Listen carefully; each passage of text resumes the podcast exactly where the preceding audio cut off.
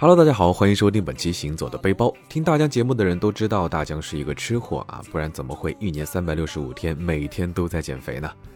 正好前段时间天津朋友邀请我去玩，说天津美食多，我还说不就是狗不理和大麻花吗？他说不对，格局打开，你说的都是刻板印象，不信你来，我带你去吃。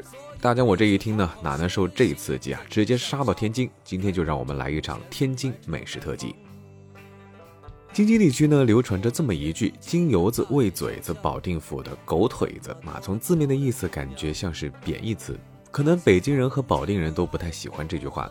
但有趣的是呢，天津人似乎并不反感“喂嘴子”这个称呼，反而很喜欢这个词儿。“喂嘴子”一是形容天津人能说爱说，风趣幽默，能说会道，特别的平；二呢，形容是能吃、爱吃、会吃，无论赚钱多或少，在吃上面总不能亏待自己。天津有句话说：“借钱吃海货，不算不会过。”可见天津人对吃到了多么爱的程度。来天津旅游，你会发现各大商场、服装专区空空荡荡，唯有餐厅人满为患。既然这么爱吃，那么美食自然不会差。要介绍天津美食，首先要说的当然就是早餐。早餐对于天津人来说非常非常的重要。一年之计在于春，一日之计在于晨。天津人对于早餐的追求达到了极致。早餐种类之多呢，会让你瞠目结舌。比如说著名的煎饼果子、嘎巴菜，其实都是早餐。哟哟，check now，煎饼果子来一套。煎饼果子可以说是天津最有名的美食，当然天津本地人也是非常的爱它。虽然很多外地也有煎饼果子摊儿，但是天津对于传统的做法有着非常严格的要求，像一切加香肠之类的都是邪教。天津人呢喜欢拿着鸡蛋去家门口的煎饼果子摊啊，一般都是小车卖的，老板会从铁桶里面舀出来面糊摊在铁板上。天津人对于面糊的做法非常的讲究，传统的呢是绿豆面，当然现在也会有一些其他口味的面糊，它和小米面等面呢按照一定的比例勾兑。羊骨头棒子熬的汤调制成面稀，每家的做法呢都不太一样，是独门绝技，这也是天津煎饼果子的独到之处。然后在上面撒上葱花，也有放芝麻的。然后呢再翻面放果子。一般煎饼果子摊旁边呢都配有炸果子的摊位啊，所以里面的果子都是现炸的，非常的酥脆。当然现在大门脸的呢都会自己炸。卷好之后，抹上面酱、酱豆腐、辣酱，这些酱呢也每家都不太一样，也是区分好吃与否的关键。这样最传统的一套煎饼果子就出炉了。如果你要问天津人哪家煎饼果子最好吃，他一定会告诉你是他家自己门口的。可是对于旅游来说，家门口的煎饼实在可能不太好找。大江在这儿呢也给你推荐一家煎饼果子摊儿——二嫂子煎饼果子。这家店呢曾经上过《舌尖上的中国》，一炮而红，所以大江呢也是来一探究竟，看看到底是不是名副其实。现在二嫂子的品牌其实有很多家店啊，我去的是魏京路总店，这里有很多卖煎饼果子的，可以说是煎饼果子一条街了。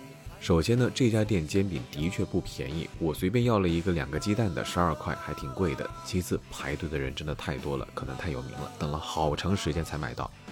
他家的面糊呢是绿豆面的，颗粒感呢比较强，比较稠啊，也是抱着试试看的心态，嗯，真的还不错，特别的香，面绿豆味呢很纯，鸡蛋摊的也很均匀，果子很脆，混合起来味道特别的好，而且呢煎饼个头特别的大，两个人都可以足够吃，所以呢总体来说还是比较推荐的，不会出错。说完煎饼果子，咱们说一说刚刚提到的锅巴菜啊，天津话里面好像叫做嘎巴菜，是煎饼切成条，配上卤，撒上麻酱、辣油、香菜等制成，是天津特色的早餐。不过嘎巴菜很多天津人都不爱吃，所以外地人过来呢，也许会吃不惯。但大江尝过之后还是挺喜欢的。嘎巴菜到底是什么菜？其实还是挺疑惑的，因为我觉得里面没有菜，难道是香菜吗？其实呢，好像是有这样一个传说，据说梁山好汉张青的后人张兰啊，不是汪小菲的母亲那，她在天津开了家张记煎饼铺。乾隆皇帝南巡途经天津，路过张记煎饼铺，品尝到了煎饼卷大葱。吃惯了山珍海味的乾隆皇帝觉得这个非常的爽口，很好吃。不过呢，吃的有点急，噎到了，就找张兰要碗汤。可是煎饼摊从来不卖汤。于是张兰夫妇呢急中生智，将煎饼撕成条，漂上水，撒上一些佐料啊。没想到乾隆皇帝连连称赞，指着汤问张兰妻子：“这叫什么名字？”他以为要问他的名字，于是呢便说锅巴。乾隆皇帝一听，哎，锅巴也合理，加上菜叫锅巴菜更好。第二天呢，御前侍卫给煎饼铺带来了赏银，高呼大福来了。张兰夫妇呢才知道，原来昨天来的老头子是皇帝，从此店铺呢改名大福来主营锅巴菜。后来经过几番的改良，锅巴菜就变成了现在的样子。所以论地道，大福来的嘎巴菜绝对地道。吃完这个嘎巴菜呢，咱们来说一说老豆腐。豆腐脑对于天津人来说都是一样的，在早点铺，无论说是老豆腐还是说豆腐脑，一般卖给你的都是一种东西，口味是咸口，在豆腐上淋上卤，和嘎巴菜卤差不多啊。虽然感觉差不多，但是味道还是不太一样。我感觉相比于嘎巴菜，天津人爱吃老豆腐的更多，因为早餐铺一般都是老豆腐先卖光。另外一种黏黏糊糊的特色早餐就是面茶啊，感觉就是面熬成粥，撒上满满的芝麻，麻酱很浓，底下的糊糊呢带一点点甜味，上面的酱也是咸的，吃多了还是挺腻的。反正呢，我个人不怎么喜欢。早餐铺到哪里，同样天津人也都会说自家门口的那家最好。一般居民楼里买早点的人很多，那味道一定不错。而对于旅游来说，可以去那些著名的老字号，比如说大福来这家早点铺呢，在天津还是很有名的，是老字号，有很多的分店，每家店的外观不太一样，可以从近选择。当然呢，我也不是每家都吃过，所以呢，只能简单的介绍一下。嘎巴菜，我觉得大福来的还是挺好吃的，没有邪味儿，很香。里面的香干呢，也是大福来的特色，毕竟大福来就是大福来发明的。所以肯定正宗，姜子呢很好喝，很纯。其他的呢就感觉挺一般的了。大福来的店呢很多，对于旅游来说最方便的呢就是北马路店，在古文化街的对面。另外呢还比较推荐他家的牛肉烧饼，超级好吃，牛肉很入味，配有自制的调料，口味香浓。烧饼呢也非常的香酥，搭配起来堪称完美。北方人爱吃羊肉，喝羊汤，咱都知道。这不，天津人呢也不例外。羊汤里面呢还是有很多羊杂，也有一些羊肉，天津人很爱喝，一般会搭配烧饼吃。当然，羊汤除了可以当早餐，也可以当正餐，所以一般羊汤馆呢都是全天供应的。像杜记老汤羊汤这家店呢就开在南开大悦城商场里面。本来呢大江不太喜欢羊汤，因为感觉有点味道，但是这家的味道还是挺好的，很香浓，配上辣椒，太爽了。接下来呢，咱就得说一说早餐最重要的品类之一啊，包子。说来奇怪，包子对于天津人来说可以作为早餐出现，但是饺子不行。而且呢，包子一般是早餐铺卖的比较少，专门有包子铺卖，一般呢也是全天供应。包子馅种类很多，最经典的当然还是猪肉馅。众所周知啊，天津包子最有名的就是狗不理，但是天津人好像基本不太吃狗不理，一般都是去普通的包子铺。在这里呢，大家也推荐一家朋友告诉我的平民老字号包子铺——永盛包子铺。这家店呢，很多天津人都知道，主打肉包，包子皮发的松软，肉馅很香，咬开呢会有浓浓的汤汁进入嘴中，越吃越香。永盛包子的店铺还是挺多的。大江区的和平路的包子呢还不错，而且云吞也不错。另外还推荐他家的自制香肠，很美味。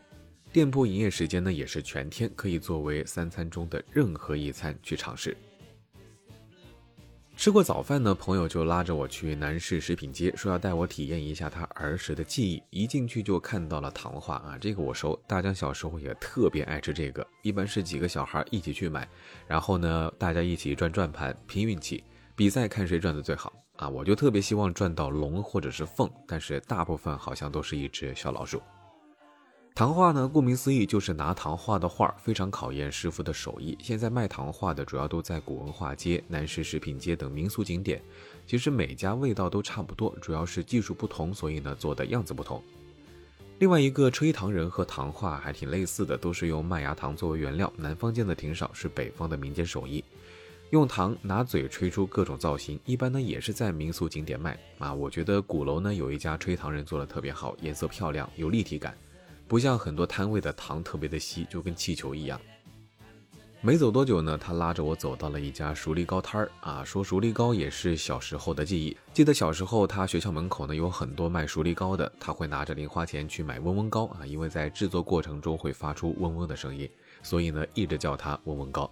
长大之后才知道，原来这个叫做熟梨糕，是面托上面放调料，有两种，一种是粉状的，这个需要提前和店家说，粉和面托一起蒸熟；另外一种呢是酱状，面儿蒸熟后呢，上面再抹上果酱、巧克力、酸蘑糕等酱料一起吃。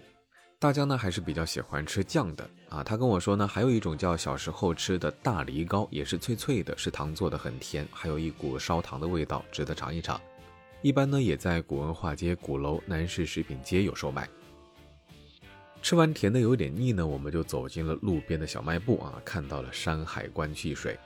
他说小时候最早的汽水就是山海关啊，橘子味的，和芬达很像，但是橘子味更浓。不过后来有十几年没见过这个牌子，最近几年又出来了，还是小时候的味道，童年的记忆。所以来到天津呢，一定要尝一尝山海关汽水，各大超市、饭馆呢都有卖。我们都知道冬天呢是吃栗子的季节，我们在逛街的时候肯定也经常听到千禧板栗。千禧呢在河北，离天津不远。所以呢，栗子也是天津人特别喜欢的小吃，香甜软糯。一般呢，冬天是卖热的，夏天呢卖冰栗子。天津市的栗子呢都是不开口的，和蓟县差不多。比如说岳师傅油栗，岳师傅可能不如小宝、二斗等连锁品牌店有名，甚至很多天津人可能并不知道。但是我朋友说呢，他非常的爱。他家的栗子呢用大锅炒制，非常的传统。栗子呢也有一种烤制的香气，香甜的味道，越吃越好吃，而且非常好剥皮，不粘皮。不过呢，因为是炒制的，所以剥皮的时候手会脏，大家可以带一些湿巾擦一擦。还有一种喜闻乐见的小吃叫做糖堆啊，其实就是冰糖葫芦，天津人叫做糖堆儿。传统的呢是红果啊，现在也有很多口味，像山药豆、豆沙、糯米、水果等等，甚至呢还有很多的创意糖墩儿。而且呢，糖墩儿也像栗子一样，是冬天比较多的。那节目说了这么久，大家肯定很着急，为什么还不说精卫三绝，不说说狗不理这种我听过的，啊，搞得这期美食节目我好像一点参与感都没有。提到天津美食呢，精卫三绝肯定是绕不开的话题，狗不理包子、十八街麻花、耳朵眼炸糕，个个都是耳熟能详的特产。竹板这么一打呀，别的咱不夸，夸一夸天津美食狗不理包子。啊，它薄皮大，馅十八个褶啊，就像一朵花，是不是还记得有一年春晚小品中郭冬临这样唱着啊？可见狗不理包子是多么的有名。狗不理包子始创于一八五八年，是三绝之首。据说当时一个小名狗子的人开的小吃铺做的包子鲜香不腻，风味独特，生意非常的红火。后来买他包子的人越来越多，忙得顾不上和顾客说话，于是人们就戏称狗子卖包子不理人，于是干脆就把招牌换成了狗不理。我朋友说，他小时候跟着爸爸妈妈去吃狗不理，觉得特别好吃，但是长大之后就没怎么去过了。而且大家都说天津人自己根本不吃狗不理，这是为什么呢？是因为名不副实吗？我觉得不是，可能是因为贵吧。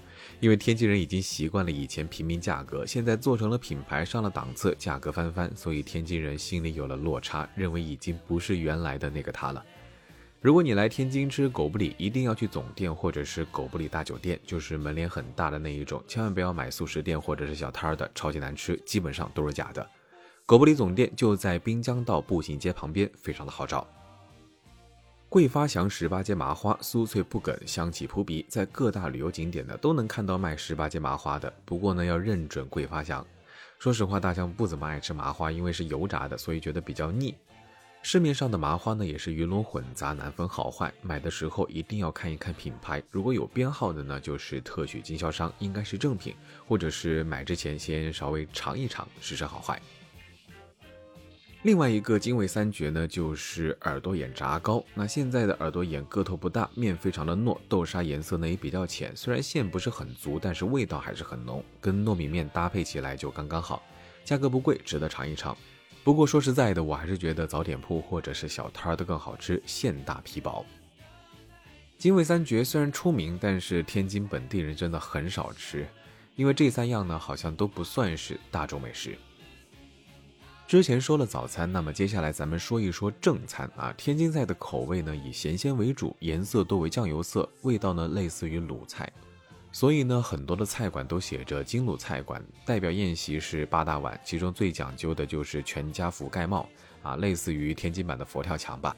不过能吃到的天津人很少，会做的饭馆也很少，而且八大碗中有一些菜是单独炒制，这个天津人就常吃了，比如说煎丸子、烧三丝、独面筋等等，在一些传统老字号餐厅都能吃到。下面呢，我就介绍一下朋友带我去的那一家天津菜馆——正阳春鸭子楼。众所周知，北京全聚德烤鸭非常的有名，北京的烤鸭也非常的有名，而天津的烤鸭呢，同样好吃。其中最有名的就是正阳春烤鸭，始建于一八六二年。相传早年北京烤鸭师傅郑春来到了天津谋生落户，在泥泞空旷处盖起了一间门朝东不足百平米的店铺经营烤鸭。因其朝向好，门前开阔，每个清晨呢，整个殿堂都沐浴在阳光中，即使啊寒冬，店内依然是温暖如春，故改名正阳春。后来易主更名为正阳春鸭子楼。毛主席曾经莅临过正阳春，所以无论哪一家店都悬挂着毛主席的照片。正阳春的店面还是很多的，每家的味道呢可能会略有不同。我们去的呢是华街道店，位于天津站后广场附近。虽然天津烤鸭可能没有北京那么有名，但是大家觉得天津人吃烤鸭还是蛮讲究的。首先，你如果点了一只烤鸭，店家会问你鸭架子怎么吃，你可以选择带走。不过旅游来的话呢，带走可能只能当纪念品了。所以呢，也可以选择做成椒盐的，或者是鸭子汤。椒盐就是把骨头炸一下，蘸着椒盐吃；鸭子汤就是熬制成汤，然后原汤化原食儿。其次呢，厨师片完鸭子会先端上一碟鸭皮和白糖，当然有时候鸭皮和鸭肉放在一起端上来，鸭皮呢沾着白糖吃，酥脆的鸭皮搭配白糖，甜而不腻，脆而不粘，堪比上等点心。但是说实话，大家真的觉得完全吃不进去，有点太油腻了。不过还是有很多人喜欢的。最后呢，就是吃鸭卷啊，天津人用春饼夹鸭子，春饼薄到透明，很有韧性、弹性，不粘牙。而鸭子每一片都有皮有肉，肉呢也是肥瘦相间的，皮脆肉香，每一口都是香而不腻，唇齿留香。先把春饼铺开，鸭片蘸上面酱，配上葱段、黄瓜条，然后呢用春卷卷成卷吃，几种味道混合在一起，搭配的刚刚好，每一口呢都特别的满足。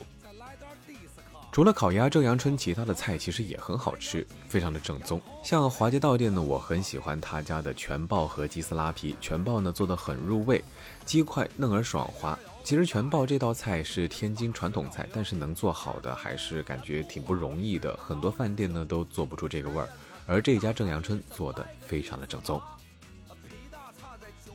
好了，说到这儿，本期节目差不多就要告一段落了。再说下去，大江的口水真的已经要流到地上了。听完这些，你是不是已经感觉要迫不及待的去天津开启一场美食之旅了呢？感谢收听本期行走的背包，我是你们的老朋友主播大江，我们下期节目再见喽。拜了个拜。